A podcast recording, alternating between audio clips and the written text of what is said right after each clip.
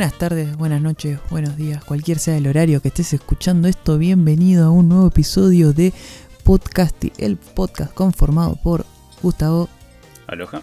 Iván, Feliz Día de los Muertos. Ronaldo Buenas, buenas, ¿cómo va? y Casti, que es quien les habla. Bueno, llegamos a noviembre, chicos, ya quedan dos meses, ¿sabés que quedan? ¿Cómo que serían? Primer día del mes. primer día del mes, ayer fue Halloween, Hoy sí puedo, creo que Hoy, hoy es Día de los Muertos, ya creo. Hoy Día de los. Muertos. ¿Víspera o coso? No, no, es, ya es- como hoy, hoy empieza el preparativo para mañana. O sea, ya se Ah. festeja hoy. Mira, no, no, no, cero, no sabía. No, yo también no entendía. Eh, No, a, Sí, mí, porque a mí es- me a mí me encanta cómo se pintan los mexicanos para esas cosas. Eso, eso está bueno. Ah, lo, ya, ya entiendo. Sí, empiezan sí, a preparar todas las comidas, toda la fiesta esa que hacen. Si viste Coco ya sabes de qué estamos hablando. Saben los, los mariachi pintados. Claro. Si, miraba- si miraban el tigre también. El tigre también, es verdad, es verdad. Es verdad. Gran dibujito, gran dibujito. Bueno, antes de arrancar, vamos a dejarlo Iván con siempre los. ¿cómo Muchas gracias. Los parroquiales, sí. Los parroquiales de noviembre. Muchas gracias a todos aquellos que nos están siguiendo. Eh, ya saben, en Twitter como Podcasti1, en Instagram también como Podcasti1.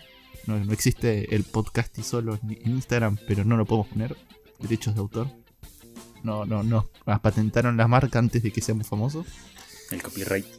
Gracias, gracias a todos los que nos siguen en, en la lista en Spotify. Ayuda mucho darle un seguir. Así, bueno, el algoritmo nos recomienda un poco más y poder llegar a más personas.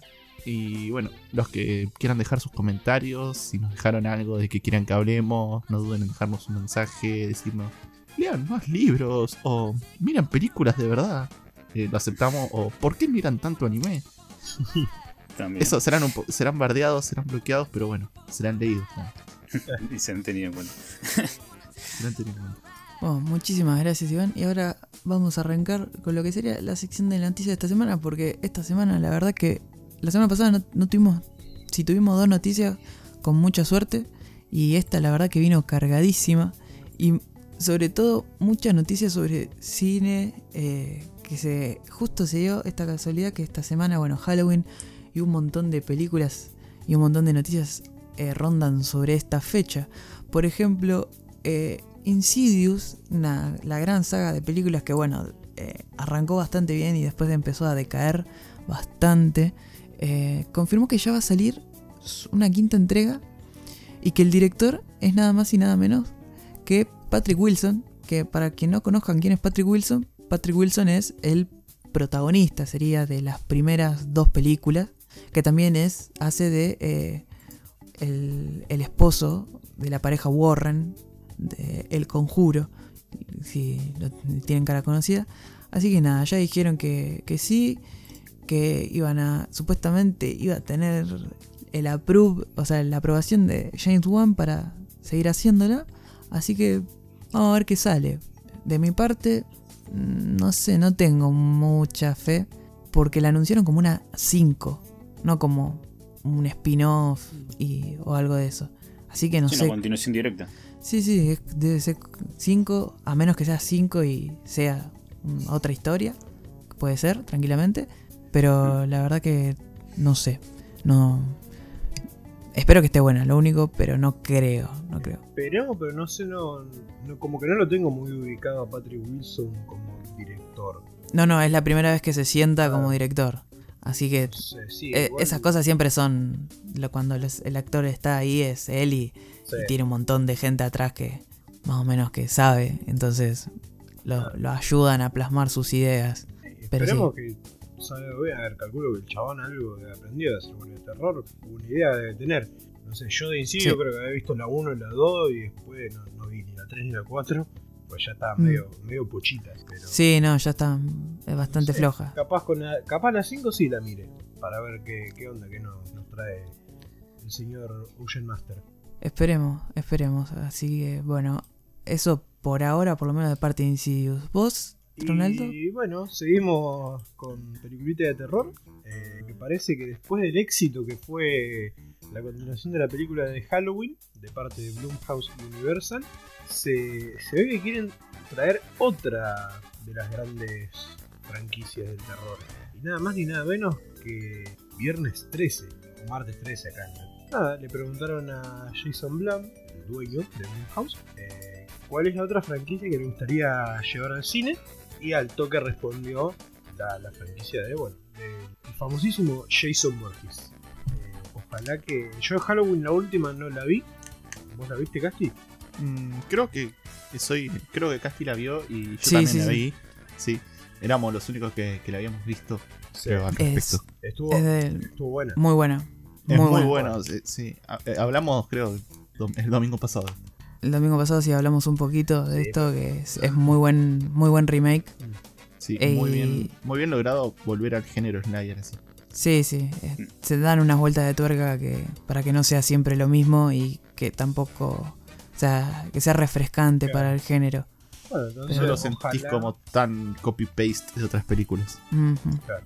Y ojalá que la puedan hacer. El tema es que, bueno, no sé si ustedes sabrán que hay un super quilombo con todo lo que es la franquicia de Viernes 13 por el tema de los derechos de, au- de autor, los derechos del film. Está todo estacionado, no se puede sacar absolutamente nada de, de esa franquicia. No pueden sacar Sí, mierda, por eso el, jueguito también decidió de- dejó Sí. de recibir updates. Y bueno, así también todo. Por si algo- que- alguien se preguntaba por qué no se sabía nada de Viernes 13, bueno, pues están en juicio.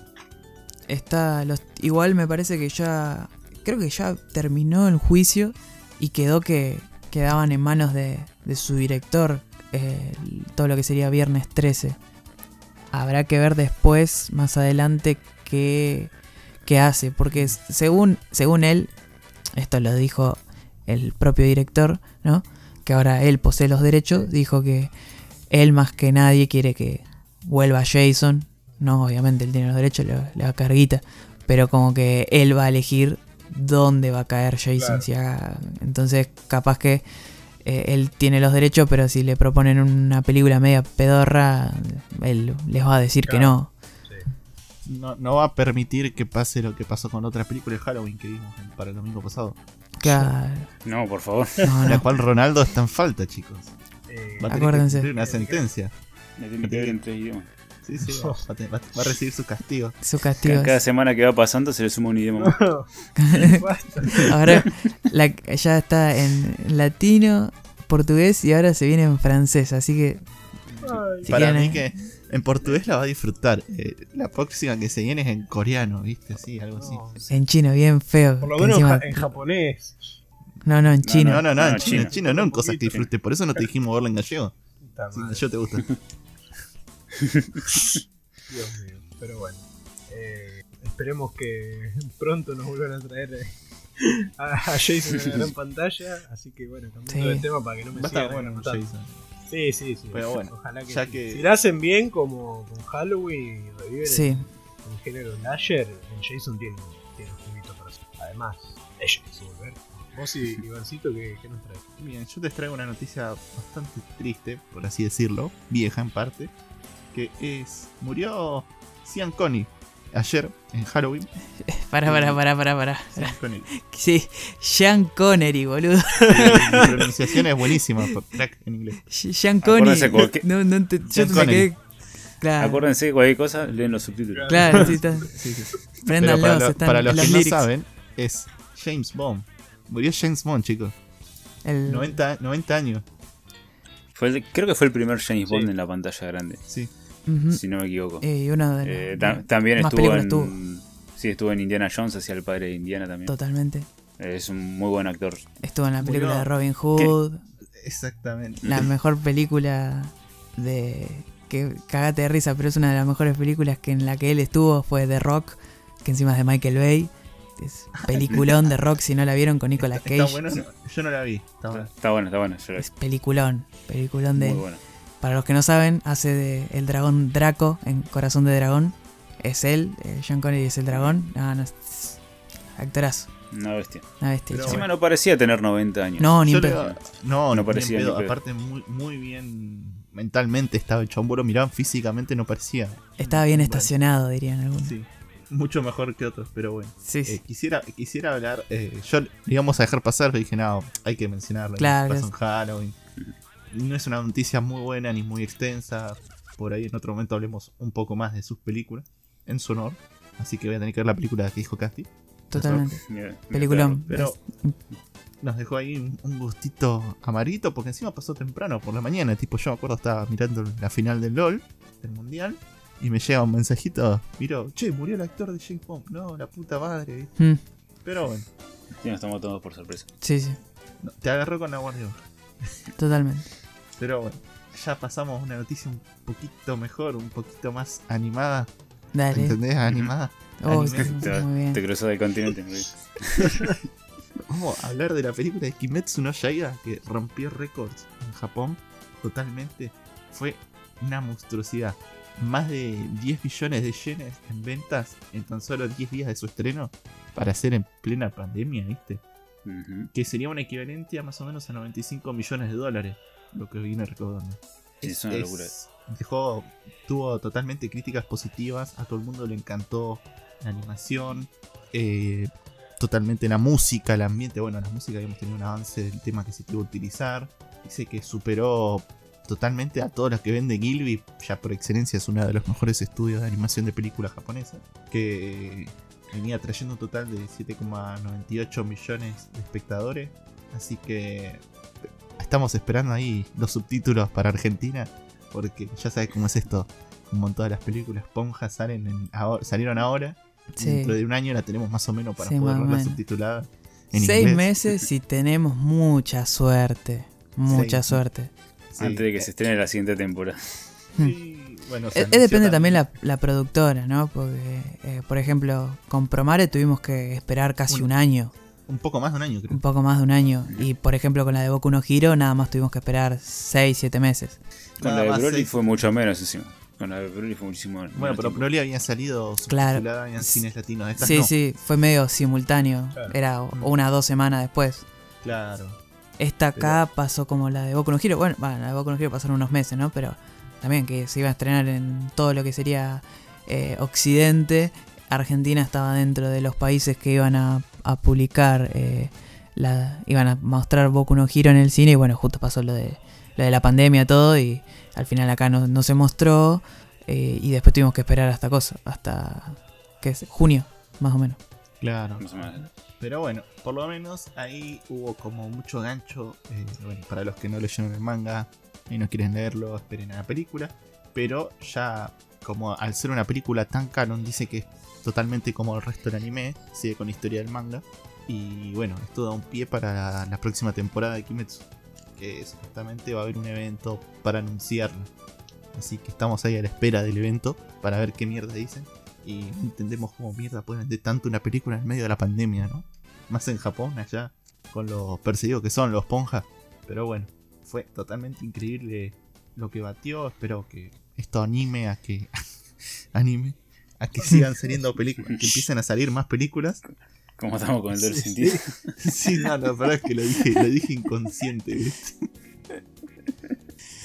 Pero eh, esperemos que así vayamos para que todos se movilice un poco más y así poder tener más de estas noticias. Poder ya ver películas, estrenos, las películas de Marvel, las series de Marvel. Sí, está raro.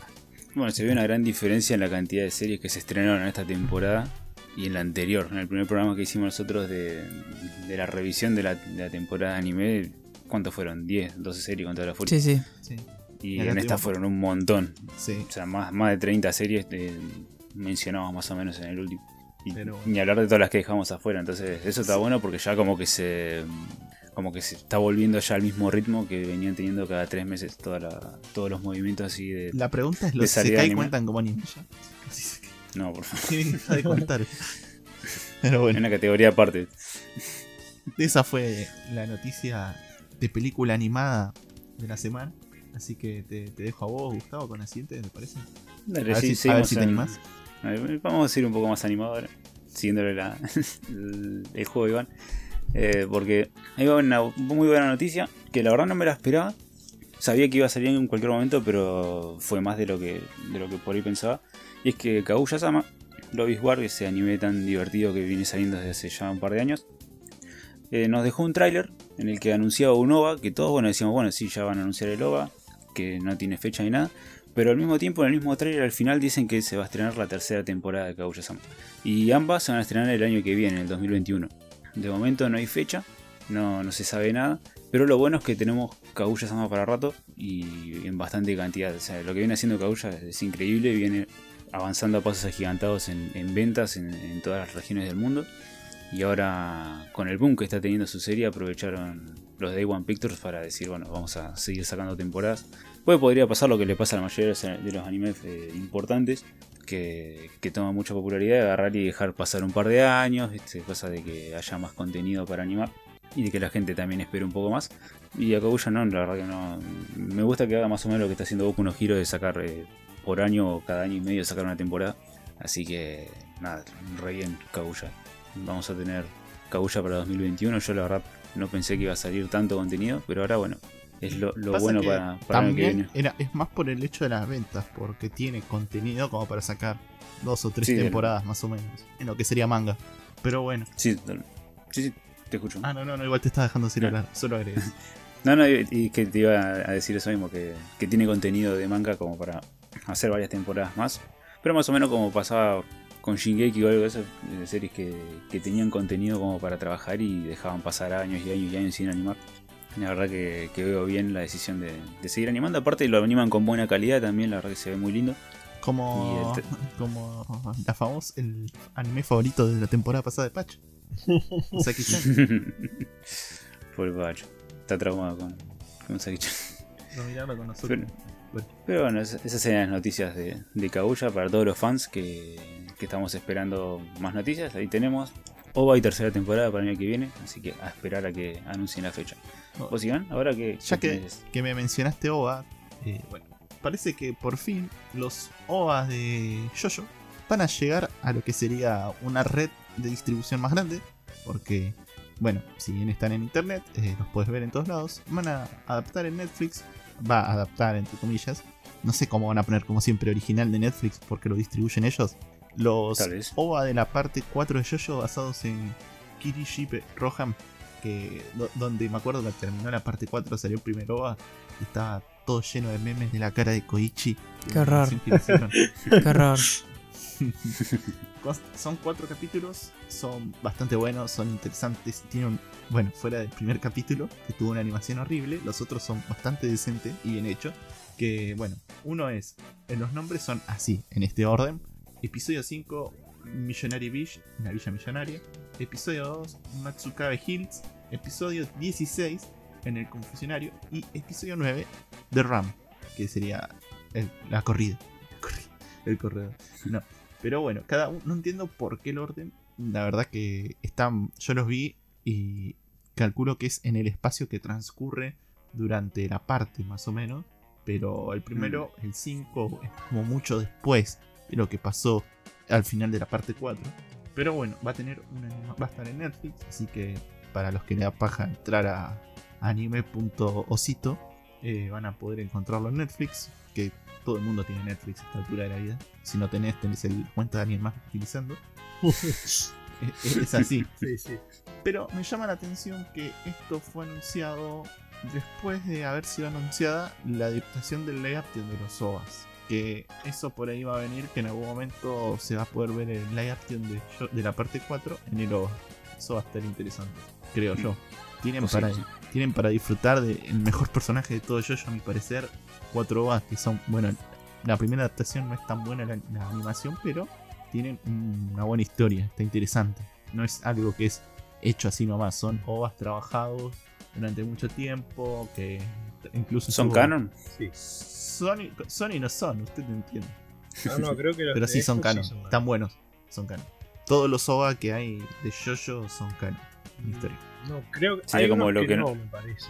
Hay unos que No, son los que no son hechos por, por Araki no son canon. Claro, no, creo sí. que hay, que hay unos que son hechos en colaboración. Me acuerdo que hay uno de Jolín que está en colaboración con Gucci, que no es canon, y otro de Rohan también en colaboración así con una marca de no sé qué y canon. Sí, sí, igual es canon el de la marca. De, sí, es una marca de ropa, es sí, canon. sí.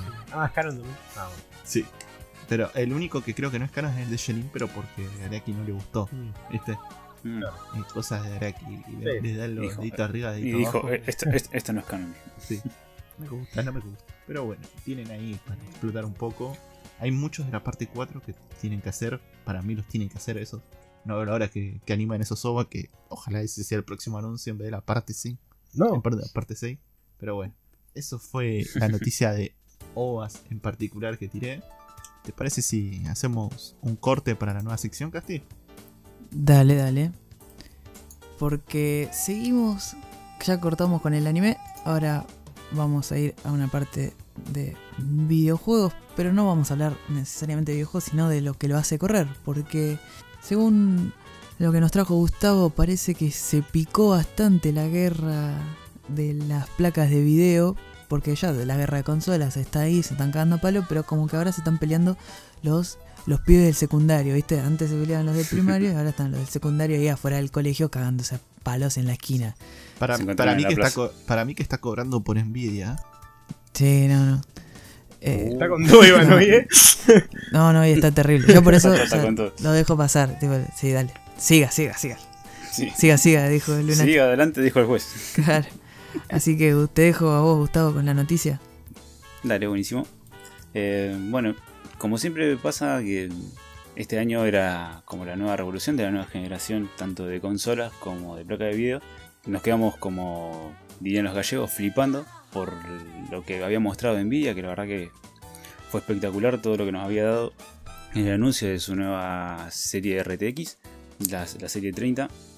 Y la verdad que nosotros no- nos quedamos como, bueno, buenísimo todo lo que, todo lo que anunciaron de la calidad, precio que hablamos en el podcast anterior también, la verdad que fue todo impresionante. Pero faltaba eh, lo de Nvidia, digo lo de AMD, perdón, que era lo que estábamos esperando para ver qué era, cómo iba a quedar el tema de la competencia. Antes de, de decir eh, lo que me parece, voy a aclarar que yo soy como fanático de, de la competencia entre, entre ambos rendimientos, ¿no? Porque mientras más competencia hay, es mejor para nosotros los consumidores. Eh, no, no es que cosa que, me gusta más una o la otra. Yo tengo una, una PC AMD, pero porque en su momento era lo que me alcanzaba para comprar. Y la verdad que no me quejo, anda muy bien. Y sin embargo las mejores placas para mí eran las de Nvidia. Hoy en día esto ya está en bastante discusión. Pues AMD vino, vino bastante fuerte este año. Primero que nada anunciando el, rendimiento de las, de la PlayStation y de la, de la Xbox eh, Series X que bueno que obviamente están hechos con los componentes AMD, el rendimiento que iban a tener y todo, la verdad que nos había sorprendido. Después sacaron la, gama de procesadores que en comparación al rendimiento de juegos son superiores a los Intel, no en, en otro tipo de tareas, pero sí en juegos. Y ahora eh, lo que anunció AMD es su, su serie RX 6000, que es la competencia directa, pero no a lo que venía haciendo siempre, que era a las placas de gama media alta de Nvidia, eh, sino que hoy directamente lo que hizo fue anunciar su competencia como la mejor placa del mercado para videojuegos, que es algo que nunca hizo AMD en su historia. Siempre por lo general compite con las placas, eh, por ejemplo, como mucho la 1070 en la, en la época pasada, en la, en la, ¿cómo se llama? En la generación pasada también compitió con la de 270. No llegó ni a palo a competir con la, con la 2080 o la 2080 Ti, que eran las placas por elite de, de ¿cómo se llama? De, de Nvidia.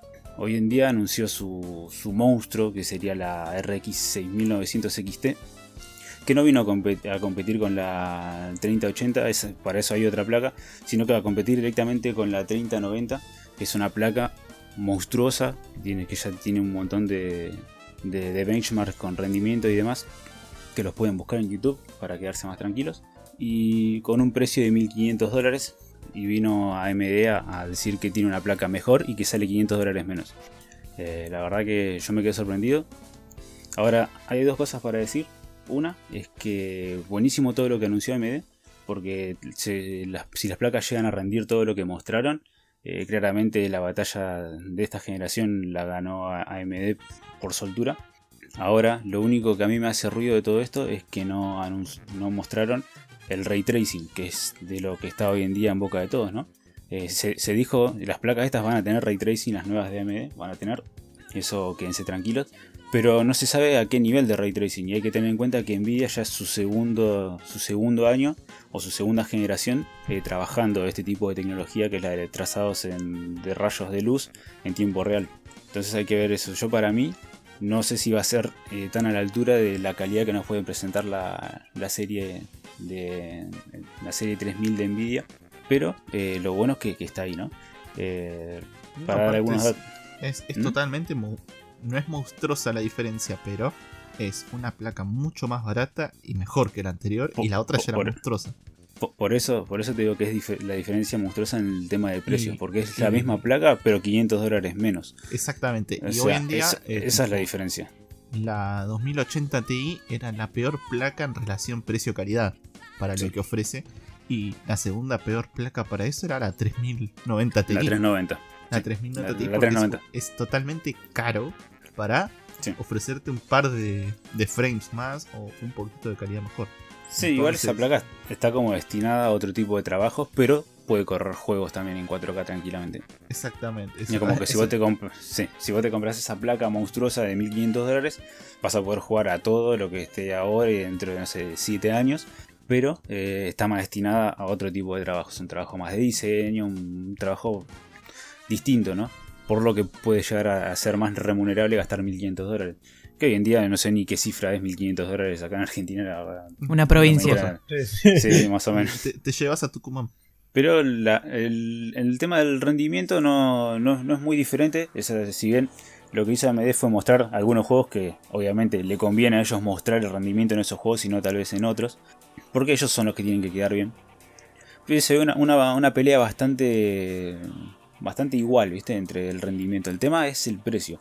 Eh, y por lo que digo yo que, AMD ganó, después te pueden pensar de otra manera. Pero es porque la, la placa que le hace competencia a la, a la 3090 sale 500 dólares menos y le gana eh, sin el. eh, porque ahora les voy a decir qué es lo que tiene esta placa también. Le gana eh, en modo normal, le gana en varios juegos en el rendimiento. De los que mostraron, ¿no? Después hay que ver cuando salga la placa que va a salir el 8 de diciembre. Eh, ahí veremos, ahí tendremos la, veracidad de todo lo que anunciaron, ¿no?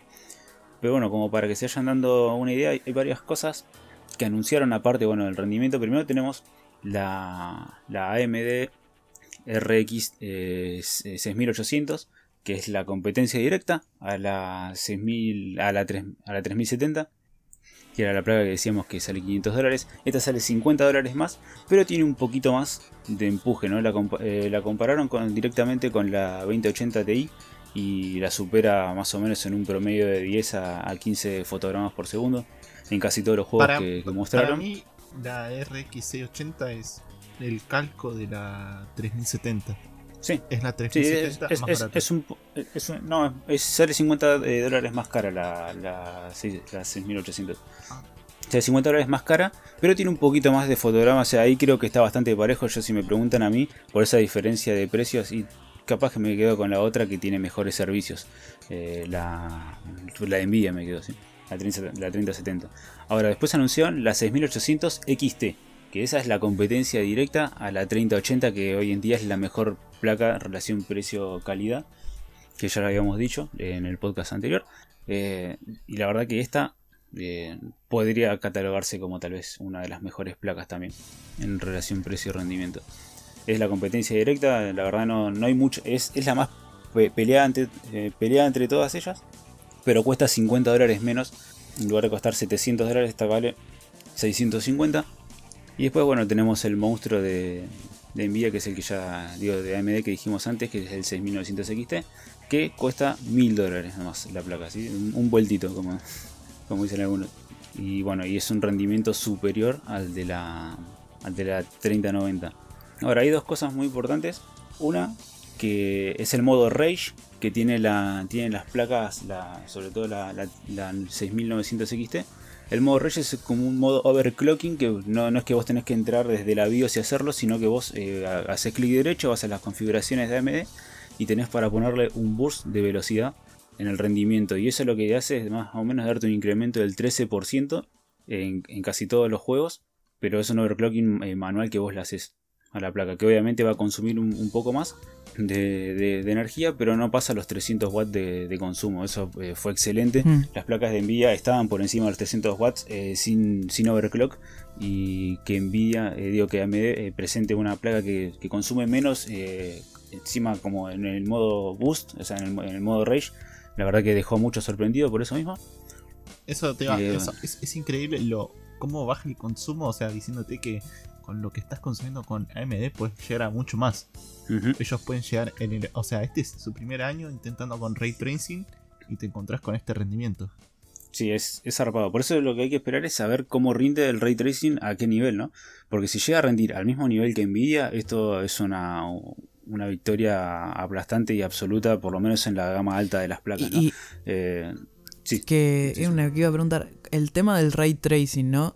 Eso. ¿cómo es que lo van a probar en, la, en las placas AMD? ¿Lo prueban cuando ya las tengan los, los eh, developers? Sí, cuando- esté a la sí, sí, venta y lo puedan cuando- probar con juegos. Exactamente, Ah. pues eh, eh, AMD te, te saca trailers, te saca rendimientos, te pone muchas cosas, igual que cualquier otro que vende placas. Pero hasta que no esté la placa física que vos la puedas probar, eh, no tenés un rendimiento certero, ¿viste? Eh, de, de cómo puede llegar a andar el ray tracing. Claro. Te, te pueden dar un estimativo, Mm. eh, o te pueden decir ellos, mira, anda a 150 FPS con ray tracing full, qué sé yo, todo la- te tiran todos los datos técnicos que casi nadie entiende, y vos decís, uh, sí, anda, y después cuando llega resulta que no es tan bueno como el de Nvidia, ¿viste? Entonces hay que ver. Yo en este, en este apartado creo que Nvidia puede llegar a ganar la pulsada con el ray tracing porque Nvidia ya tiene más experiencia trabajando. Claro. Y, es- y esta es la primera generación en la que AMD presenta ray tracing en sus Claro. placas, cosa que no estaban antes. Mm. Así creo que Nvidia puede llegar a tener la ventaja, que de ser así, eh, serían las mejores placas las de Nvidia. ¿no? Claro. Porque capaz con 50 dólares más de diferencia, que es lo que hay entre las placas, vos tenés un ray tracing que anda muchísimo mejor. Claro, tenerlo más A- estable. Ahora, a lo que, a lo que yo voy, eh, no solo es trable, sino que también interfiere en la calidad, ¿viste? Claro. Sí. En la car- Ujú. Porque lo que pasaba con la 2080 era que por ahí veías el ray tracing en objetos que no deberían tener. Sí, sí, por eso, era- Son, por eso son errores es- gráficos. En sí ganaría Nvidia si manejan mal el ray tracing AMD solo por el hecho de que se va a ver mejor, pero Sí, vas a tener mejor fluidez y mejor calidad de FPS con AMD.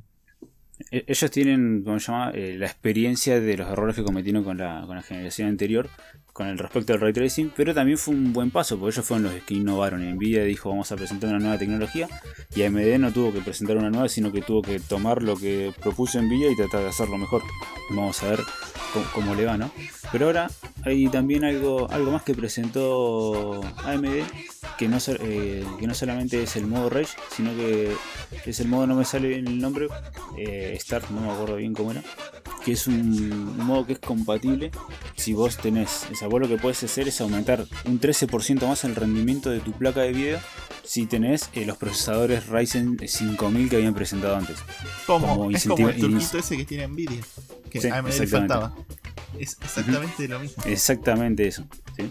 Es la tecnología RDNA2, es la siguiente generación. Y lo mejor es que anunciaron que la RDNA3 eh, se viene para el 2022, que ya están trabajando en ella. Que es una tecnología que facilita el, el hilado de los procesos y demás, que es un, te lleva un bocho de tiempo explicar todo eso. Pero la verdad que Era, era exactamente por lo que venía ganando el Nvidia terreno AMD. Es exactamente eso. Anunció que, toma, te copiamos todo y lo hicimos mejor.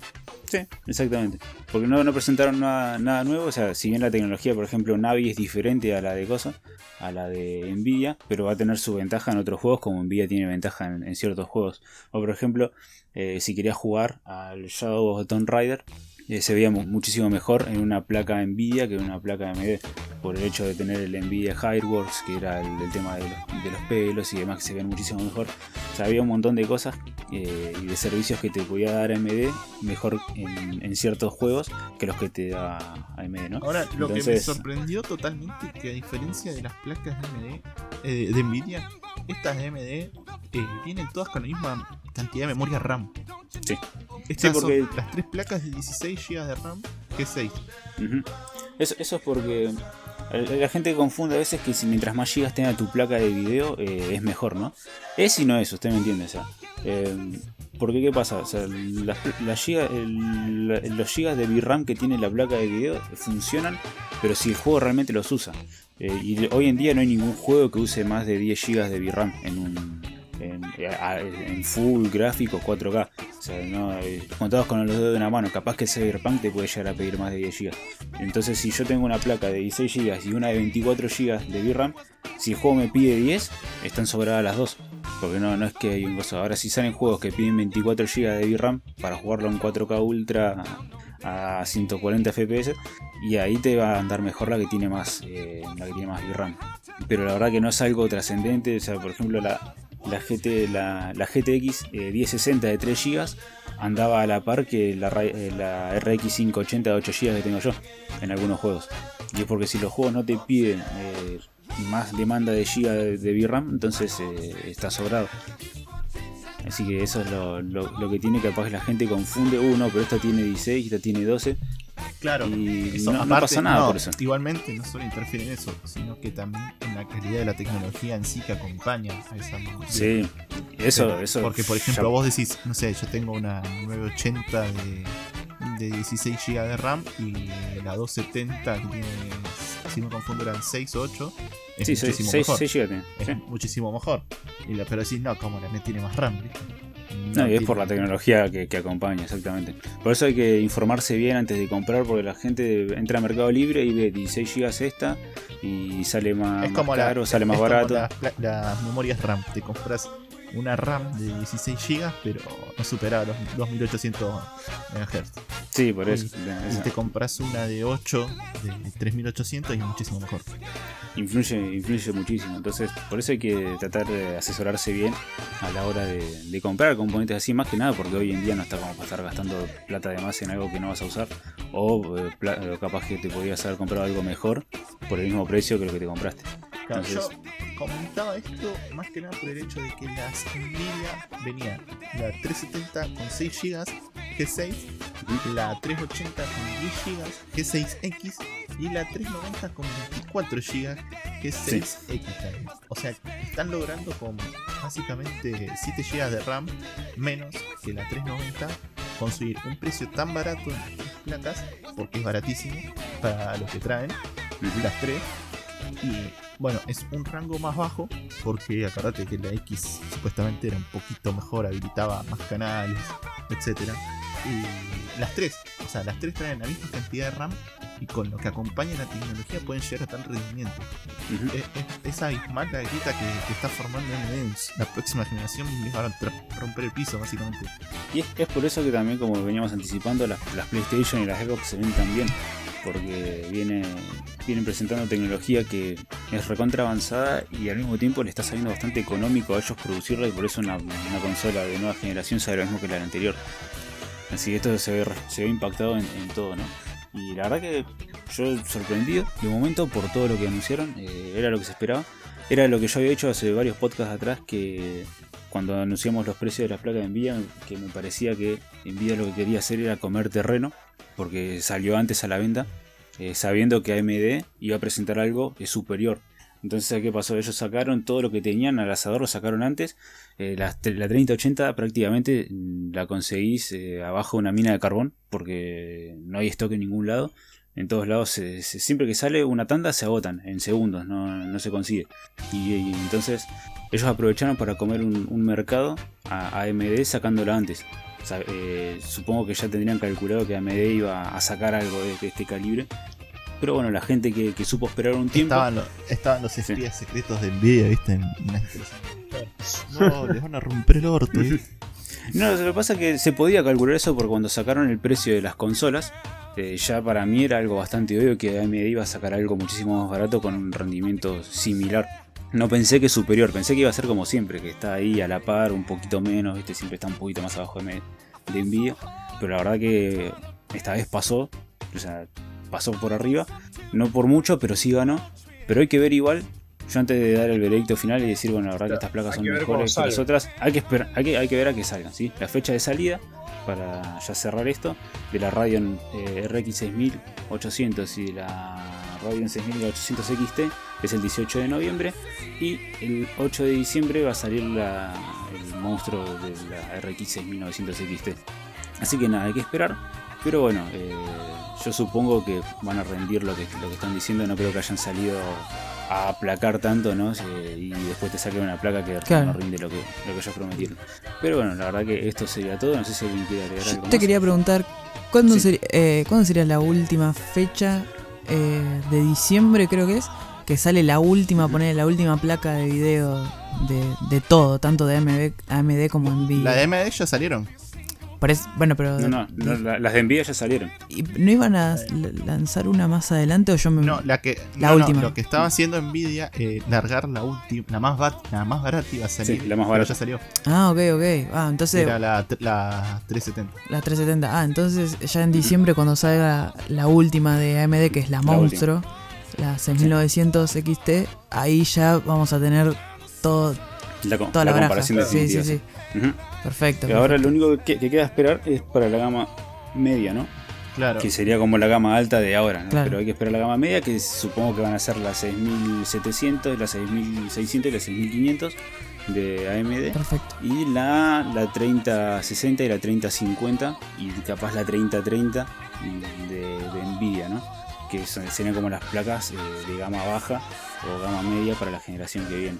Eh, pero esas no se van a anunciar, supongo que hasta el año que viene, porque son las que menos se venden. Son Eh, las porque- versiones. Sí. Son, la- son las versiones como. Sí, la versión económica de cada una de esas placas. Que la única diferencia que hay es que tienen tecnología nueva y drivers nuevos, porque más o menos rinden lo mismo, ¿sí? Eh, pueden llegar a rendir como una placa de gama. La, la de gama baja pueden llegar a rendir como una placa de gama media de la generación en la que se está terminando ahora. Pero muy ahí, muy, muy tomado con pinzas. Así que hay que esperar eso nomás, pero ya lo que es Elite, el tope de tope, ya está todo presentado. Hay que esperar el 8 de diciembre a ver que, que salga la, la nueva de media nomás. Perfecto, Gustavo, muchas gracias. No, por favor. Y ahora volvemos con la sección que ya la teníamos guardada hace bastante, no, no salía a la luz, hoy la sacamos porque el día está lindo. Veníamos de evento tras evento. Exactamente.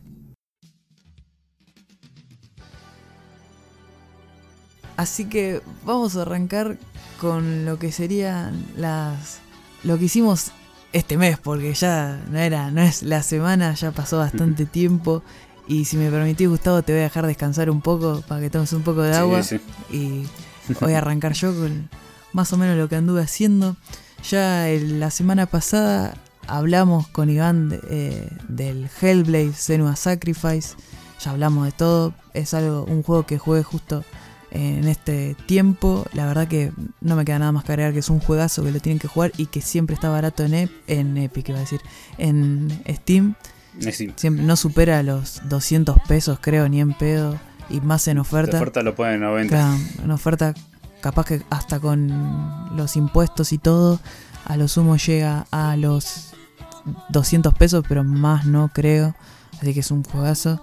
Lo otro que anduve jugando fue el Quantum Break, el segundo juego de lo que yo llamo como la trilogía de Remedy, que son Alan Wake, Quantum Break y todo termina en Control, que es el próximo juego que voy a jugar porque el Alan Wake me encantó, el Quantum Break eh, está, está bueno, es un buen juego, trata sobre viajes en el tiempo, hay muchos actores conocidos, eh, por ejemplo está, bueno, está Merry y Pippin, hacen de hermanos, eh, para el que veo El Señor de los Anillos están estos actores, está Littlefinger, el actor, eh, después hay otros actores bastante conocidos.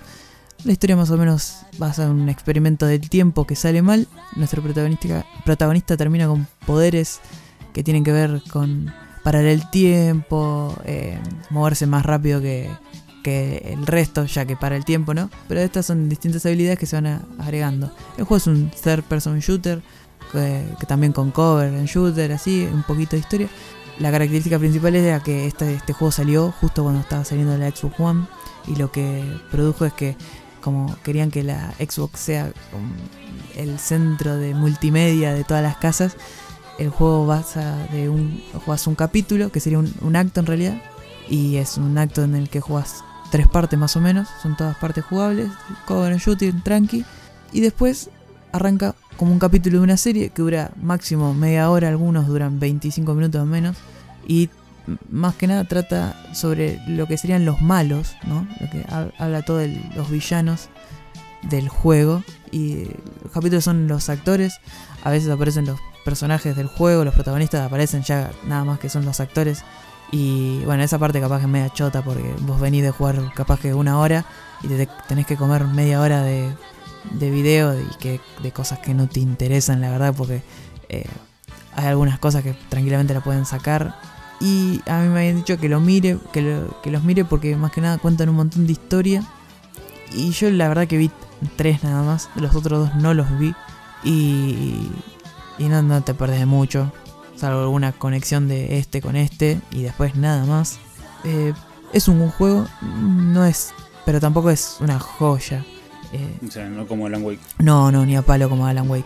Lo que sí veo muchas cosas de el Quantum Break que terminan decayendo en el control, pero mu- muchísimo más pulidas a un nivel eh, zarpado. El nivel de pulido que tiene es una, una cosa, por ejemplo, es en el Quantum Break tenés, hay muchos textos, muchos anotaciones, muchas eh, computadoras que dejan abiertas y podés leer los mails, ¿viste?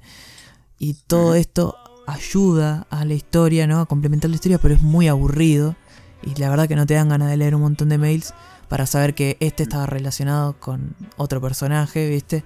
Te, te corta la acción. Sí, sí, no, aparte no, no son entretenidos. Cosa que en el control no pasa, porque yo lo poco que jugué al control, eh, todos los textos eran súper interesantes, eh, estaban buenísimos, hasta em, hacen conexiones con juegos de la misma franquicia, por ejemplo Alan Wake, mini spoiler, pero sí hay una pequeña conexión y eso está muy bueno. Pero eso fue como lo, lo que estuve jugando, así que capaz que ahora hago un break, un parate y arranque a jugar al control con, con muchas ganas. Lo que sí terminé, que por fin terminé, hace bastante tiempo que no la había dropeado, pasó un montón, pasaron dos, tres años más o menos desde la última vez que la vi. Eh, terminé Mr. Robot, que la había dejado yo parada en la tercera temporada, nunca la había arrancado. Y porque a mi novia me había dicho, no, no, yo estoy arrancando. Y bueno, le digo, bueno, dale, arranca a verla y cuando llegues a la tercera temporada me avisas y la vemos juntos, así, así ya la, la podía terminar.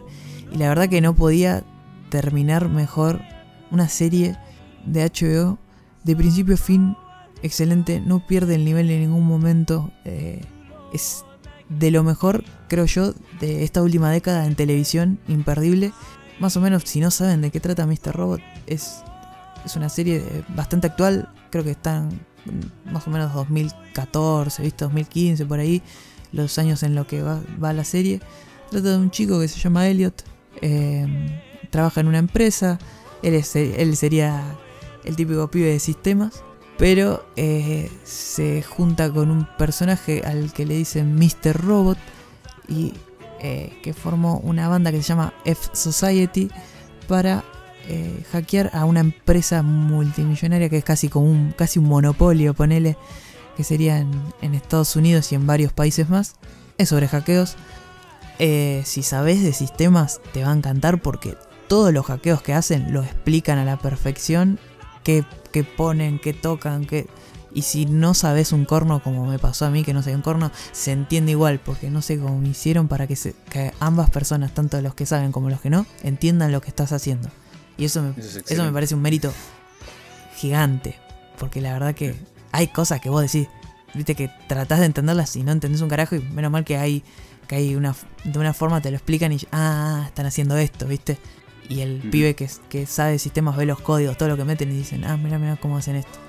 Muy buena serie, muy buenas actuaciones. Terminó hace poco, yo pensé que había terminado hace dos años y terminó recién el año pasado.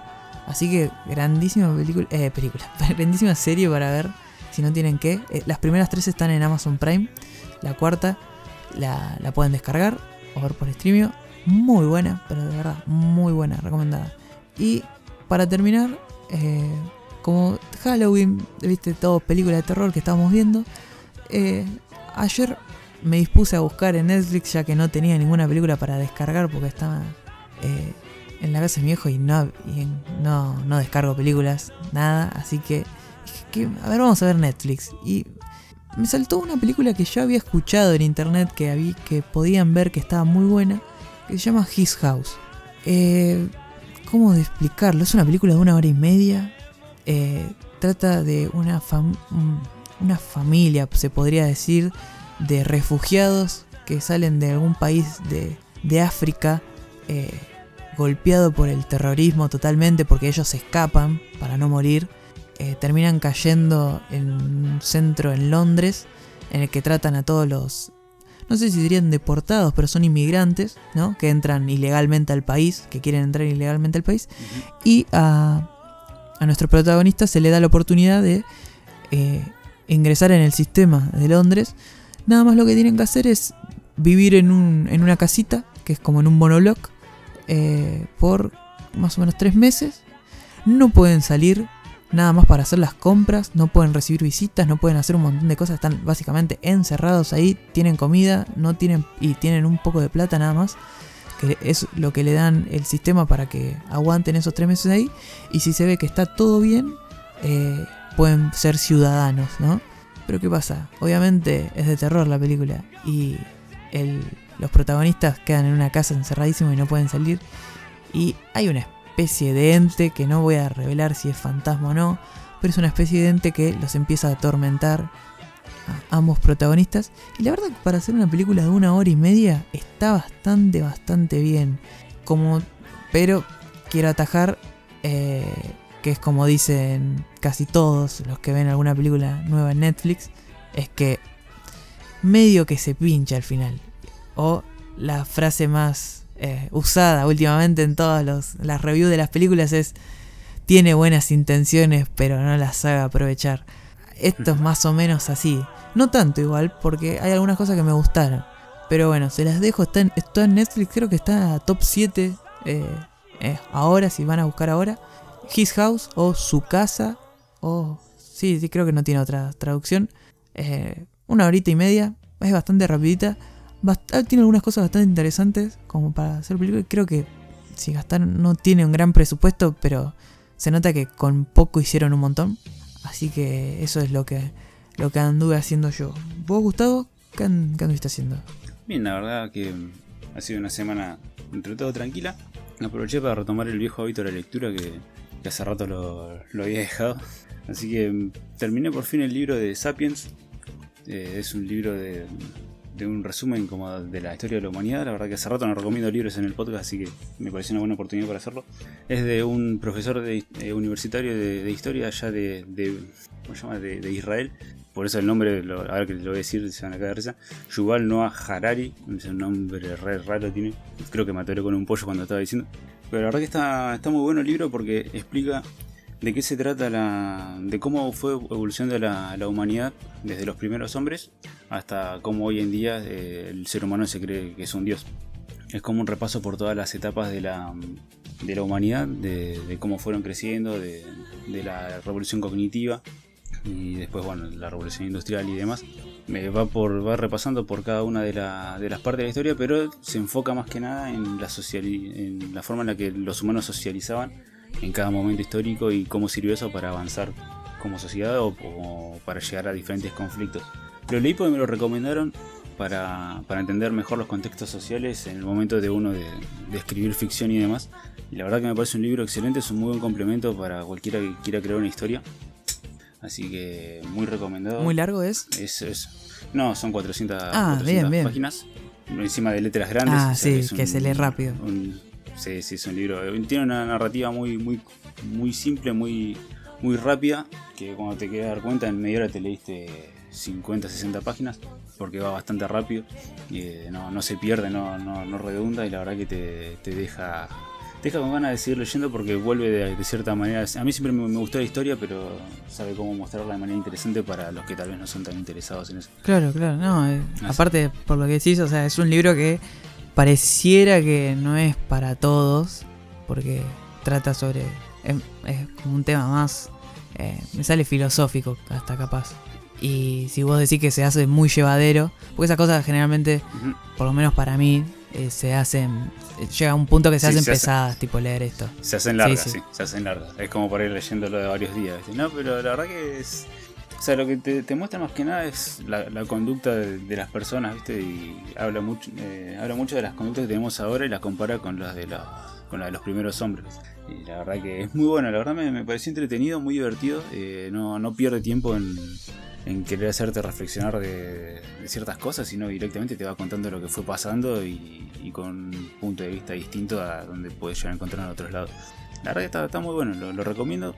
Más que nada porque yo lo leí, como le decía, porque al momento de, crear tramas y demás, eh, en ficción eh, uno tiene que entender más o menos los contextos sociales. Si quiere crear algún conflicto entre facciones y demás y la verdad que este libro te ayuda un montón con ese tipo de cosas. Así que si, lo, si le quieren dar una, una leída la verdad es un libro corto se, deja leer es muy disfrutable y bueno súper recomendado y después de tanto tiempo de, de que mi amiguito acá Ronaldo me, me insistía, me insistía porque él fue arrancó después que yo y lo terminó antes. yo me tomo por ahí mi tiempo para hacer las cosas, tengo un poco más de paciencia, pero Ronaldo es, es más, como diría, más tryhard. Eh, termina la parte 4 de Jojo. Yo me había quedado en la parte 3 cuando Ronaldo ni siquiera había arrancado Jojo. Y hoy en día ya Ronaldo después le va a contar un poco más. Pero eh, terminé la parte 4 ayer, la- mirándola con, con los chicos. Y qué decir, la verdad. Eh, la verdad me, tengo sentimientos encontrados con Jojo siempre. Porque me parece una serie excelente, pero al mismo tiempo tiene tantas cosas que por ahí me desentonan con lo que está pasando que, la verdad no sé qué pensar. Eh, la verdad que Jojo la parte 4 eh, es de momento para mí la mejor parte de Jojo. Por escándalo a comparación de las otras. Bien, Gustavo, bien. Me, Mal, Gustavo, mal. Eh, es, es lo es lo menos Jojo que vi hasta el momento. Pero me parece a su vez eh, lo mejor de Jojo, eh, por diferencia. Y cuando digo que tengo sentimientos encontrados no es porque la parte 4 haya sido un- una parte mala, sino porque me hace ver que el final de la parte 3 es mucho peor de lo que de lo que ya me parecía, ¿no? Porque si hay algo que nunca me gusta de Jojo son los finales. Siento que ahí es donde flaquea Araki. Eh, más que en otra cosa, creo que, que sabe llevar bien una trama simple, porque Jojo siempre es una trama simple, nunca, nunca da vueltas en cosas complejas. Es, siempre la aventura de un grupo de, de personas yendo a buscar a otro. Y la verdad que él lo hace con mucho estilo. Me gusta los personajes que crea, ningún, ningún personaje se siente repetido, calcado, y eso es lo que más me gusta de él, tal vez. Tienen un- una personalidad, una apariencia y un estilo únicos cada uno, y no, es fácil de lograr eso con tanta cantidad de personajes que viene haciendo a lo largo de los años. Y es, algo de lo que me encanta del trabajo de él. Pero lo que siempre me disgusta de, de Araki son sus finales. Eh, todos los finales de Jojo, excepto creo que de la parte 1, me parecen todos muy malos que le restan bastante calidad a, a la obra en sí, ¿no? Que podrían que podría ponerle tranquilamente un 9 en cada una de sus partes, pero siento que al final es como que no sé si no sabe cómo terminar eh, cada una de las partes o si le da lo mismo lo que piense la gente y O, la o los termina quiere, como se o los quiere terminar así de random. Sí, es como que no tiene mucha lógica la manera en la que terminas para el nivel que tiene Sí, la obra, sí, ¿no? sí. Porque los finales son superiores a cualquier otro Sí. final de un shonen promedio. Sí. ¿no? Eh, o sea, yo ya estaba siempre por encima de la media, me parece una serie superior. Pero eh, los finales son muy de serie de serie media, ¿viste? Como que como que es donde Sí, sí, flaquea, son- porque no son malos malos, pero son malos olvidables. en comparación de lo anterior. Sí, Porque vos te acordás de todo, pero el final, si yo si vos me decís, decime el final de la parte 2 cómo termina, y vos decís, eh, y, y no- viste, como que medio que tenés que hacer fuerza para acordarte. Si no, no, Sí. no, te, no te suena. Es- Es que son eso, los finales son, son muy, muy malos y me parece eh, raro de, de alguien que tiene que se toma ciertas libertades. ¿no? Porque vos me decís, por ejemplo, un shonen promedio, ponerle, no sé, un shonen como One Piece, un shonen como Bleach, un shonen como Dragon Ball, que todos los personajes queden vivos al final. eh, bueno, es capaz que lo que se espera de una fórmula de, un- de una obra que está orientada a un público más joven. Y en cambio Jojo siempre en el final te mata uno, eh, siempre en el final hace lo que quiere, ¿no? En ese sentido. Eh, como que no tiene piedad en los personajes que tiene y es más, se especializa en mostrarte a los que tal vez van a estirar la pata para, para que vos lo sufras después, ¿no? Eh, y sin embargo, creo que la pelea final eh, no logra el epiquismo que capaz que te quiere mostrar y que no necesita ser una pelea épica para ser buena, eh, pero tampoco te llega a cerrar como, como termina, ¿viste? Yo no quiero hacer spoiler para los que no lo vieron, pero en el final de la parte 2, eh, cómo queda vivo el personaje principal me parece nefasto. En la parte 3, cómo, cómo reviven a un personaje me parece nefasto también. Y cómo se resuelve la, la- la pelea más esperada, ¿no? Porque era el viaje eh, de tantos capítulos esperando a que llegue el- ese final, esa pelea que la verdad pero estuvo bastante buena, pero terminó como el culo. Y la parte 4 me parecía, de momento, eh, Kira me parece el mejor villano de momento en Jojo. Porque la verdad que a Di- Iván está feliz. Dio me encanta, es un personaje eh, súper trillado, pero que destaca por el estilo y el carisma que tiene. Pues la verdad que no, no, no, Dio no aporta nada nuevo a, a ningún shonen. Es, un- es el malo malísimo de cualquier obra. eh, pero lo que tiene es que tiene un Sí, sí. estilo eh, Que excelente. destaca entre los malos que malos. Sí, sí, Como exactamente. dijo- Destaca por, por, eh, Como dijo mi hermana que arrancó con Jojo. Es re malo, digo, pero es re coqueto. Sí, sí, exactamente. Tiene, un estilo particular y un carisma que no lo tiene ningún villano de la misma categoría que el de un malo malo, ¿no? Eh, por eso es lo que destaca. Kira me pareció un personaje más humano en ese sentido. eh, un, villano como que es un sociópata, que la verdad que ese tipo de villanos a mí me encantan porque son impredecibles. Pero sin embargo el final que tuvo eh, creo que hasta ahora debe ser el peor final de Jojo. por escándalo, me parece muy, muy, muy, muy malo el- el final. Todavía hay más. ¿eh? Todavía. Sí, debe haber más. Eh, y es, es lo que a mí me choca con Jojo porque si lo terminaba como venía, o sea, no tenía que hacer nada nuevo. O sea, tenían que ganarle y punto. Por no que le ganen choto. eh, pero, o sea, que termina así, de esa manera. O sea, como que siento que se esforzó en hacer que termine mal. Yo lo único que te voy a decir es que prestes atención a que Araki hace que hasta ahora ninguno de, de los personajes sean matados de manera directa por los protagonistas. Eh, No, yo. Eh, Él, él lo que hace es hasta ahora no matar personajes, eh, no tipo, viste bien a lo, a lo que hace en el mod, es que Luffy nunca mata al villano. no lo Luffy, mata. Luffy nunca mató a nadie. sí. Y- No, sí entiendo eso. El, el problema que, que veo yo es que como que pierde muchísimo tiempo en algunos arcos, o sea, en algunas subtramas, mejor dicho, que no llevan a ningún lado, como por ejemplo lo del Alien, que para mí me coincido con Ronaldo acá, que para mí me pareció un relleno, pues si bien el Alien es un personaje interesante, es divertido, siento que es bastante flashero, eh, no, no me llevó a ningún lado, o sea, no fue determinante en la pelea final, ni en el desarrollo, ni en el desenlace de la trama, sí. la verdad que Bueno, me pareció como que estuvo al Claro. pedo, y así lo siento con varios personajes. Sí, no, más, yo con el Alien cuando yo arranqué a ver Jojo, que me pegué la panzada de la vida, que me vi parte 1, 2, 3, y cuando ya estaba viendo la 4, digo, bueno, ya me quedan pocos capítulos para terminar, aparece esto del Alien, y yo digo, ¿qué mierda es esto?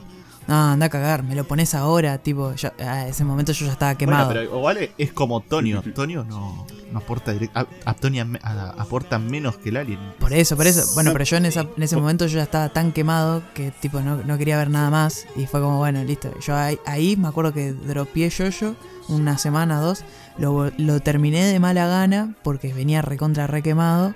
Y después, bueno, eh, en estos meses la volví a ver ya más tranquilo, más como más no tan quemado. Después de leer, después de leer el manga. También de leer el manga, pero no, no me afectó mucho eso, pero eh, tipo ahí fue como, ah, ahora sí me gustó más, pero sí eh, concuerdo que es- son todos esos personajes que no llevan a nada, porque después no hacen nada, como decís vos. Para, eh, yo lo, para mí, el alien participó, bueno, tiene su participación en ciertas partes. Para mí, eh, prefiero mil veces lo del alien que lo de Tonio. Tonio no me aportó nada. No, tampoco. No, no, por eso yo no digo que sean malos personajes, pero sí siento que tal vez no deberían haber perdido tanto tiempo en esas cosas que no llevan a ningún lado, porque lo que hacen es tal vez volver un poco soso o un poco denso lo que vos querés contar, por perder tanto tiempo en cosas que al final no van a llevar a ningún lado. Es como que yo agarre y te presente una gama enorme de personajes y te diga, bueno, mira, este sabe hacer esto, Claro. sabe hacer aquello, y después en el final eh, hay uno solo que, que Claro. tal vez el principal, el que resuelve todo.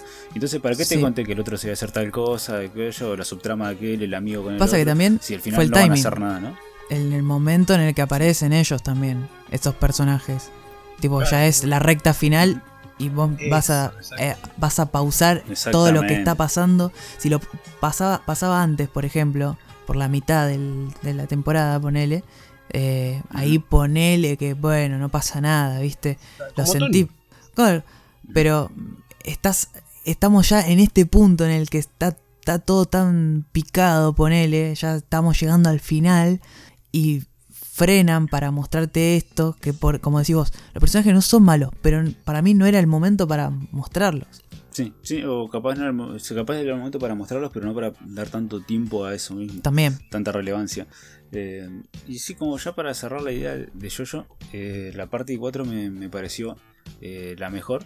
Me, me parece la mejor por el hecho de que el villano no es presentado hasta casi la mitad de la, de la parte, ¿no? Como personaje en sí. Y sin embargo no se hizo densa para nada en ese, hasta ese momento, porque por lo general uno ya de entrada más o menos sabe quién es el malo y cómo va el camino para, para, para encontrarse con él, ¿no? En la pelea final. Sin embargo, en Jojo, eh, la parte 4, lo que hicieron fue mostrarte a los personajes que iban a participar, a todo. Y el villano no me acuerdo en qué capítulo aparece exactamente, pero es casi llegando a la mitad del, del anime. En realidad, si te digo algo, eh, ya desde el primer capítulo. Pero vos no lo Sí, está ahí, pero vos no lo sabés. Claro. Entonces como que va cerrando y vos... O sea, por lo general cuando alguien no, te muestra el villano, vos como que te perdés, no sabes hasta dónde van los personajes, o sea, como que están viviendo el día a día en un, en un recuentos de la vida, ¿viste? No sabes qué está pasando. Entonces después, bueno, va, tomando como, como importancia y eso me gustó porque la verdad nos hizo pesado.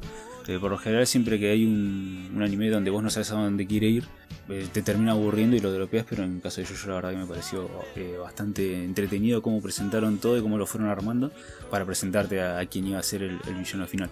Eh, la verdad que en ese sentido me pareció un buen... Creo que es más thriller esta, esta parte de Jojo eh, que, que las otras. Sí, sí, totalmente, Y totalmente. Ha, ha- ha- ha sido muy entretenida, la verdad me, me- me- me gustó mucho. Y, pero la, la única queja que tengo es que al igual que todas las otras temporadas, excepto de la primera, eh, que tiene un final bastante... que deja mucho que desear para el nivel que venía teniendo la serie. No para el promedio de las series en, en sí, sino para lo que me venía mostrando. Yo, yo la verdad que esperaba muchísimo más en el final. Pero bueno, eh, son cosas de Araki, creo que uno ya se Esperas, esperas, mucho, Gustavo. Claro. No tenés que ir con expectativas tan altas. Y lo que pasa es que si vos me venís mostrando algo muy bueno, muy Igual- entretenido, con, igual, un, con un buen eh, elenco. eh, Te cuento creo- que él, él dice que le encanta matar a los villanos así. Su Sí, fascinación es... no darle un final de shonen. Claro, Sí, no, no darle un final, un final digno, ¿viste? final épico para acompañar el. O sea, para Igual, no, de necesito que. No necesito igual, acuérdense, sea, lo que dije antes, no necesito que la pelea final sea épica, ni que el villano muera de, de manera digna, ni nada, porque, esa, por ejemplo, Kira era un hijo de su madre, por no decir otra cosa, y se merecía un final horrible. Yo la pasé Pero, muy mal eh, en la parte que- 4. que- Que- cre- creo que creo que es un pero lo que se siente es que se siente como muy random viste como que bueno eh, sí bueno Son murió cosas de la vida normal, ¿viste? sí sí y eso eso eh, no, no le da realismo a la, a la obra sino que le, es más o sea en la ficción eso te termina como desubicando y, y se, se torna como pereza del autor viste es, es lo que pasa, es el límite que hay capaz entre, la entre que la obra sea realista. En el sentido, puede decir, por ejemplo, un personaje tuyo se puede morir porque lo atropella un auto, como le puede pasar a cualquier persona en la vida real. Pero si se muere justo, justo, justo, es muy conveniente, viste, que se muere atropellado por un auto. ¿Entendés? Eh, un personaje importante, por ejemplo, que podía llegar a resolver la trama o ser importante. Entonces me parece como medio pereza de él de terminarlos medio mal a los finales. Pero bueno, nada, es, es mi opinión, cada uno este, sab- sabrá lo que, lo que piensa. Yo de- opinión. por ahora, de, de momento pienso que la verdad que con los finales el tipo eh, se queda muy corto a comparación de todo lo que te presenta antes. Pero bueno, nada, eh, yo, yo parte 4, a pesar de que tenga un final que a mí no me gusta, es creo que por lejos la mejor parte de yo hasta el momento que vi y muy recomendada para ver, es un thriller excelente con muy buenos personajes. eh, que a pesar de, bueno, de los errores que, que le resalté hace un rato, es una serie súper recomendable, es muchísimo mejor que el promedio de cualquier otro tipo de series del estilo y la verdad que a mí me encantó. Eh, Vos me vos sabés que ahora que la estábamos riendo, me acordaba cuando la vi por primera vez. Y yo dije, la puta madre, esto, esta es. La pasé muy mal cuando la estaba viendo. Tipo, vos imaginate ver, vos porque lo viste de corrido, pero los últimos capítulos te ponen nervioso. Sí. Es, es un thriller póster, tipo. Por eso lo- logró un clima de tensión muy alto y terminó muy como... Mirá, y, y ahora que vi, ahora que vi el final de nuevo, dije, es de mis finales favoritos, la concha de la lora. Yo la verdad que a mí me dio capaz que de acá a dos o tres años si la llego a mirar de nuevo, Te va a pasar lo Como- mismo que a mí. Porque, bueno, yo imagínate que lo vi hace tres años. esto, más o menos. no sé, yo en caliente que la vi hace, no sé hace cuántas horas que terminamos de verlo, Eh, hace hace como menos dos- de 10 horas, No, sí. hace como 12 horas, sí, más o menos. Sí, más o menos sí, eh, te puedo decir que la verdad me pareció un final nefasto, pero que yo capaz que la llevo a mirar acá dos o tres años y digo, y la verdad que no estaba tan mal, eh, me, me gustó, pero qué sé yo. La verdad que, Sí, sí. que de momento es mi Com- opinión. comparto, igual yo comparto, porque cuando la terminé de ver fue como. Ah, sí, así vas a terminar, viste, la puta que te parió. Sí, sí, me, Igual me te aseguro que en tu vida vas a ver un final como este. Sí, espero, espero que no, nunca más. por, por mi bien mental espero que no. Pero bueno, vos, Ronaldo, ¿qué onda? ¿Qué, Bueno, qué trajiste? eh, yo esta, esta, esta- este mes en realidad, porque semana no, no mucho, aproveché y junté dos cositas para hablar. Eh, Bien. La primera es que, bueno, estábamos el otro día. Que, te- que tenés obra social. Ah, no. Claro. Eh, estábamos el otro día, terminamos de, de hacer lo que hacemos ahí toda la noche, charlar, jugar algo. Me quedé con Mila ahí en el Discord. y Dijimos, ¿qué hacemos? Miramos video gracioso, nos vamos a una película. Y Mila me recomienda una película. Me dice, ¿vos la viste esta película? Digo, no. ¿De qué es? Sí, no, mira, es del mismo universo que tal, tal y tal. Digo, a ver, la vi. Eh, el nombre de la película es Tenki no Ko. eh, en inglés Weathering with You. O en castellano eh, El tiempo con eh, Es una película dirigida por Makoto Shinkai. Que para el que no sepa quién es Makoto Shinkai, es el mismo que hizo Your Name, Minonawa. La película, Una bestia el tipo. Sí, un crack. La película es en el mismo universo. Hay cameo de Mitsuha y de Taki. La verdad me pareció un peliculón muy bueno. No sé cómo no sabía de, la existencia de esta película, me enteré así. Es una película que salió. Ah, no hace mucho, salió este año. Dura una hora, casi dos, una hora y cincuenta. Es muy. sigue el mismo estilo que Your Name. Es un chico de secundaria que se muda a Tokio y se hace amigo de una chica que tiene un- el poder de manipular y controlar el, clima. Así sigue la misma línea medio, medio flashera, que también está mezcladita con la realidad, porque no sé si se acuerdan, creo que acá Casti nomás no vio Your Name, que es más o menos, parece medio normalito y todo, pero después decís, eh, ¿qué pasa? Sí, Ah, yo pensé que estaba diciendo normalito a Casti. Dije, eh. No, no, la- Eh, ¿qué pasa acá? Sí, sí, sí. Yo dije, ¿qué, qué está diciendo este chico? ¿Quién Ah, se la va a rifar película. conmigo? No, no, hablaba de la trama de, de, de Your Name. Eh, y bueno, y esta del tiempo contigo es más o menos lo mismo, sigue la misma fórmula, la misma base, digamos. Eh, la trama es distinta y está muy buena. Yo la verdad noté que no, no baja para nada el nivel en comparación con Your Name. A mí la otra me gustó muchísimo. No sé si decir, pues yo no soy muy objetivo, sigo prefiriendo Your Name. Pero eh, podría entender si alguien la ve y dice, no, esta la verdad es que es mil veces mejor. Puede ser. Eh, la banda sonora es la misma. eh, la banda Rad Wings también hace los, las canciones. La verdad que son excelentes. Es una película que te pone medio mal. Yo a mí, estas películas son mi, mi punto débil, así, estas de amor. Pegan, pegan fuerte. Eh, El lado sensible de Ronaldo. sí, sí, sí. te- Tengo ese ladito. ¿Y qué están? Sí Tan buenas, tan buenas esas películas. tan buenas. La primera es buenísima, también me encantó. Se te pasa volando cuando te querés dar cuenta, terminó y decís, no, ya terminó. Volando se te No, Yo no la conocía tampoco la película. Sí, no, no, yo no la conocía. Es que pasa, medio que pasa desapercibida. Nunca, y mirá que he investigado sobre Your Name en el momento que la vi. Sí, sí. necesito más. Pasa No, que no creo que si no me equivoco salió hace poco también esta, la que estás hablando vos. Sí, salió este año. Claro.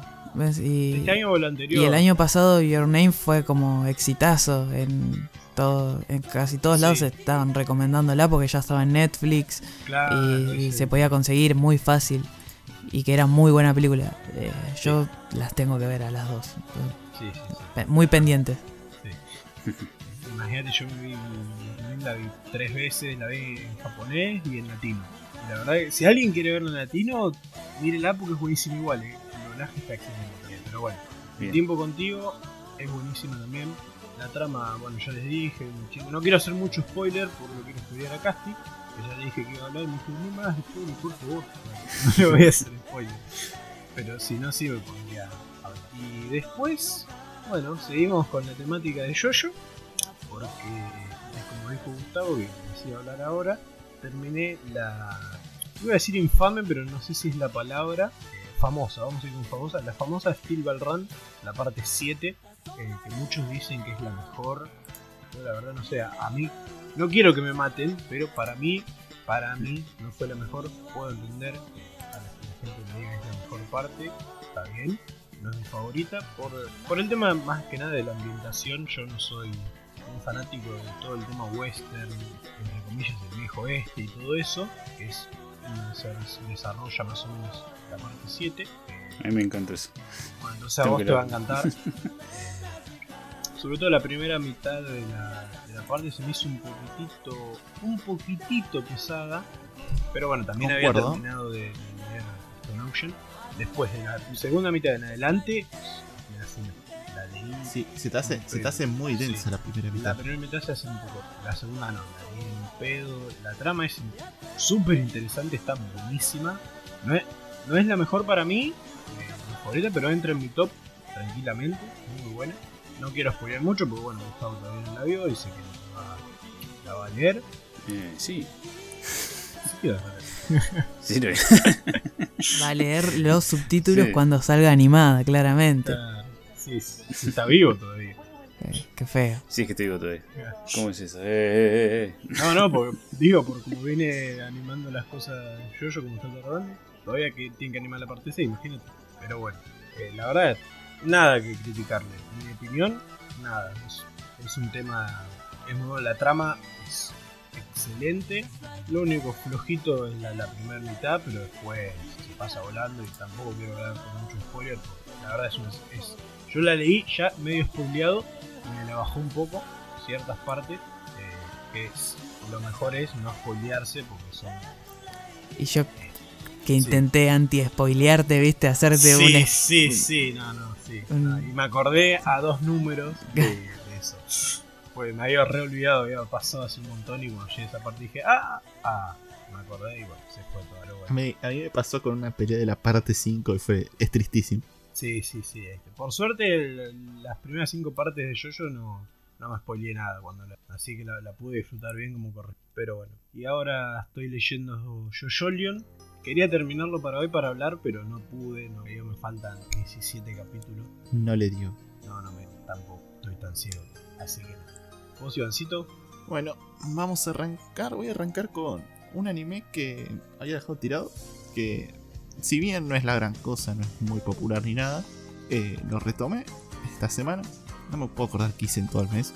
Creo que vi demasiadas películas, pero que ya hemos recomendado acá. Así que no tengo muchas ganas de hablar de respecto a esas.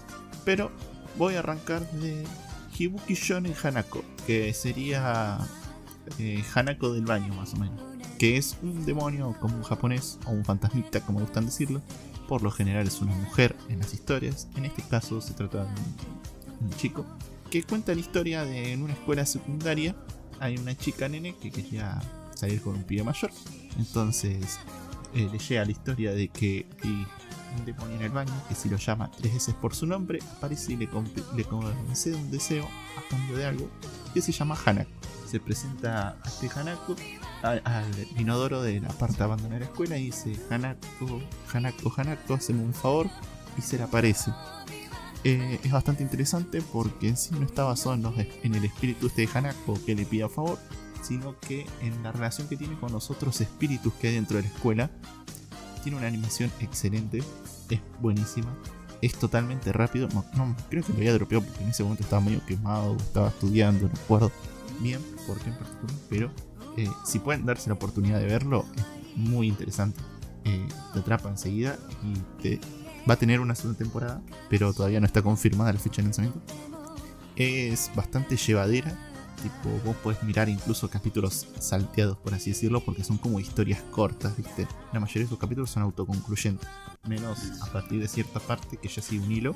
Son 12 capítulos, cortita, animación buena, mm, la historia si bien no es lo más original del mundo. Pero bueno, si quieren darse la oportunidad y disfrutarlo de animación linda, copada, mírenlo. Yo es, lo recomiendo. Más que nada, bueno, van a decir, es, es Hanako está vestido de Yotaro. Yoyo. Pero bueno, eso sí, eh, te cuentan la historia de cómo quedaron todos los espíritus, etcétera, como las leyendas como por ahí las leyendas no son tan malas, pero si cambias la historia, las afecta, ¿viste? Los fantasmas. Así que si pueden darse un tiempito, mírenlo que lo recomiendo bastante. Y así salga la segunda temporada, en algún momento la, la voy a ver. Excelente. Así que eso, bueno. Eh, antes de terminar, le voy a pedir a. Eh, espera, Ah, me queda una. Me queda ah, una. algo, quedó. me queda- ya está Es como- cantando. Sí, Y como, como Después se quedó, quedó el silencio. Sí, ¿viste? sí, sí. Como Gustavo habló de un libro, me acordé de un libro que leí hace mucho. Es algo que hice este mes, pero sí lo, lo recordé. Que es Indigno de ser humano, es la traducción que le dieron acá. El nombre es Ningen Shikaku, que la traducción completa sería Descalificado de ser humano, que es una de las novelas japonesas más grandes, eh, así ser considerado una obra maestra de Osamu Dazai. Bien, es, una, es cortita, son 177 páginas y es para ver cómo empezar. Nunca hablé de un libro. A ver, literalmente eh, no sé cómo decirlo, es, como mucho, fue, es calificado como una autobiografía o como historias de un suicidio, viste, tipo un relato, una biografía. Es contado como a través de tres capítulos eh, hechos por un personaje que se llama Yoso eh, son tres capítulos, o como le dicen en el libro Memorandums, a sí mismos, que se ve dividido en cuatro en realidad en vez de tres. El primer capítulo donde cuenta cómo empezó en su niñez hasta más o menos la plenitud de sus 20 años, que cuenta que, bueno, durante su primera etapa él se sentía como todas cosas japonesas normales, viste, medio depresivo de los chicos, que no, no se entiende a las otras personas, que está medio triste, que no, no cree entender a otras personas, que no puede hacer amigos, que ve que todas las personas son egoístas, mal llevados, que no se ayudan que bueno, entonces se crea como una faceta donde es como medio un bufón, se hace que se ríen de los otros, chistes, hasta que en un momento tiene un problema y fue abusado por una sirvienta de su domicilio. Me salió re, policial. El siniestro. Sí, sí, el siniestro. Y tiene mucha vergüenza de contárselo a alguien porque él lo considera que no, no, va, no va a poder hacer nada al respecto, que no va a pasar nada. Entonces, bueno, va interviene más en lo que pasa en ese primer acto, por así decirlo, y pasa más a lo segundo, que ya empieza a tener más miedo de que la gente descubra que él es un farsante, por así decirlo, que él no piensa realmente como es, que sus compañeros no lo vean como es, no es un bufón realmente, que tiene muchos problemas, que escribe, que le interesa el arte, hasta que se da cuenta que un chico lo descubre, digamos, es Takeichi, y trata de evitar que Takichi se dé cuenta de, o le cuenta a los otros cómo es realmente, haciéndose amigo de. Y Takichi le muestra que admira a varios artistas, todo, le muestra obras. Entonces eh, lo motiva a Oba a poder realizar pinturas, ¿viste? Y a expresarse con las personas, ¿viste? Así todo. Hasta que, bueno, eh, se mete en el mundo del arte, se mete por un camino más turbio, conocer otros artistas, empieza a dejar la escuela, empieza a tomar, empieza a fumar, empieza a meterse con la prostitución, hasta que termina en una relación con una mujer casada, donde la mujer casada, en tal acto de depresión, eh, quiere realizar un suicidio doble, suicidarse los dos juntos ahogándose. Donde, eh, cuando sucede esto, eh, Oba sobrevive y la mujer muere, dejándolo con un sentimiento de culpa, con una tristeza increíble prácticamente la vida de, de Dasai. Es, exactamente. para los que no lo conocen, Dasai era, es un escritor, era un escritor, mejor dicho, falleció hace muchísimos años, pero era un escritor eh, japonés eh, muy reconocido por sus obras de estas características y bastante tristes, pero eh, que intentó suicidarse como unas cinco veces hasta que lo pudo hacer finalmente, ¿no? Y por eso en el anime de Bungo Stray Dogs, que le hacen referencia a él con uno de los personajes, el personaje principal siempre se está queriendo suicidar. el que hace como, bueno, yo leí esta novela después de averiguar sobre la historia de él, por eso dije es como un autorretrato de la historia. Sí. que también, por lo mismo, y es como tipo el chabón eh, quedó traumado, un intento de suicidio con, su, con una pareja que tuvo. Por eso. Es como que él cuenta su vida desde el punto de vista de un personaje, agregándole un par de detalles que pues, no sabemos si son verdad o no, porque bueno, es muy viejo la historia de Asai. sería como una versión de, su vida, pero en ficción. Más dramática. Bueno, en la tercera parte ya arranca cuando se expulsó a la universidad, empieza a estar al cuidado de unos amigos de la familia de él. Llega a otra relación con una mamá sortera, como le gustan las mamás a, a nuestro protagonista de la obra. Pero no quiero explayarme mucho contándoles el resto del libro, sino que está muy bien contado, está todo contado desde la primera vista. ¿Y hasta donde contaste qué, qué, parte del libro sería?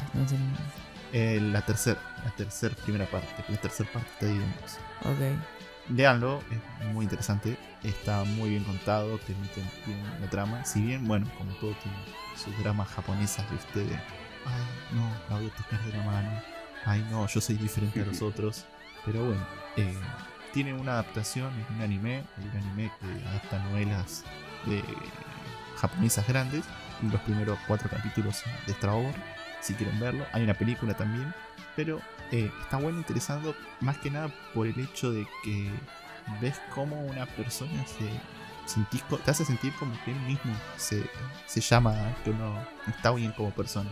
Él es mala persona, no quiere ser así. Pero a la vez te, te muestra todo el camino que lo llevó a hacer eso. Y que no es malo, sino que no, no se siente bien siendo el mismo. ¿no? Esas cosas japonesas. Pero bueno, está. Buenísimo. Dense una oportunidad, es cortito, 177 páginas, no es nada. Lo voy a tener en cuenta yo. Así que bueno, eso fue más o menos lo del mes. Ahora, ahora, ahora sí, ¿no? Porque Ahora ya te sí. estábamos rajando nosotros. Bueno, chicos, nos vamos, nos vemos. Hasta la próxima. Claro, Este fue el, este fue el tiempo claro, adicional. claro, fue el, el- Le, le agregaron La cinco agregado, sí. ¿Viste cuando, cuando bajabas el trinque? Más. Claro, el agregado. Pero ahora sí que, te- que terminaste, te iba a decir, eh, si me dejabas a mí Nos dar despedimos. Terminar diciendo los, los, los famosos Los parroquiales, finales. claro. Como dijo Iván al principio del programa, muchas gracias por seguirnos. A todos saben que un like, un compartir el canal, un episodio, decirle a tu amigo, che, mirá, vos, ese- ya sé que hay un montón de, de giladas, o sea, hay un montón de cosas que hablan del cine, de cosas, pero capaz que esto es tan bueno porque estos pibes te hacen cagar de risa o hablan de cosas interesantes, eso nos ayuda un montón, no saben lo mucho que nos ayuda. Eso se recontra revalora, aparte eh, nos ayuda a crecer un montón.